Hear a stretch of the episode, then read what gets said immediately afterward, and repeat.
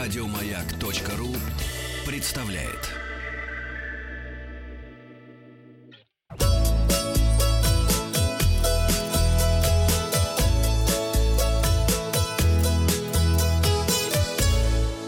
«Роза ветров». Передача для любителей путешествовать. С вами Павел Картаев. Вчера мы узнали пять финансовых стратегий, которые позволят больше путешествовать по миру. Я спросил вас, э, каким способом вы уже пользуетесь? Можно было выбирать несколько вариантов.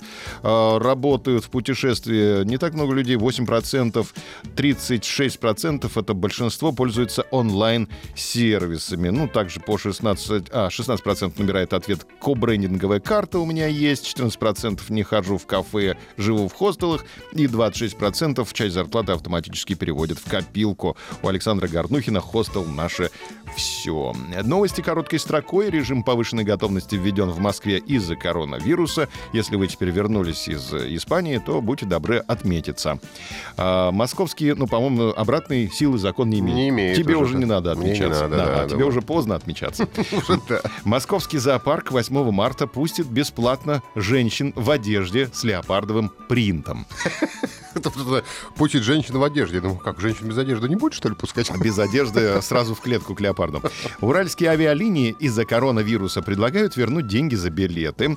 Российская авиакомпания S7 сделала возвратными все билеты, которые будут куплены с 5 марта по 10 апреля из-за коронавируса. Кот Виктор стал первым животным, полетевшим по новым правилам S7. Можно теперь с такими толстыми котами. Победа на фоне коронавируса предлагает возврат билетов за доплату 499 рублей. Ну, это немного. Это нормально. Фестиваль дагестанской кухни планирует провести впервые в Махачкале. Выяснилось, сколько россияне потратят на путешествие на 8 марта. Не более 50 тысяч рублей. Ростуризм рекомендовал россиянам не ездить на Хоккайдо. Уличный фестиваль «Вам любимые» пройдет в Москве с 7 по 9 марта. Ну, свежий воздух, поэтому не страшно. Ну и еще раз повторю то сообщение, которое вы наверняка слышали у Вениамина в новостях «Маяка». МИД призвал россиян учитывать рекомендации в связи с коронавирусом. А, Министерство иностранных дел России призывает российских граждан учитывать при планировании зарубежных поездок ранее озвученные рекомендации в связи со вспышкой нового коронавируса. У нас билеты на апрель в Берлин, у меня в мае этот э, марафон в Праге. Сдам все и буду дома сидеть. В сложившихся условиях российским гражданам и туристам при планировании поездок в зарубежные государства следует учитывать ранее опубликованные рекомендации, а также следить за поступающими новыми вводными российских профильных ведомств, включая МИД России, а также Ростуризма, Роспотребнадзора и так далее, заявила в пятницу на брифинге официальный представитель российского дипведомства Мария Захарова.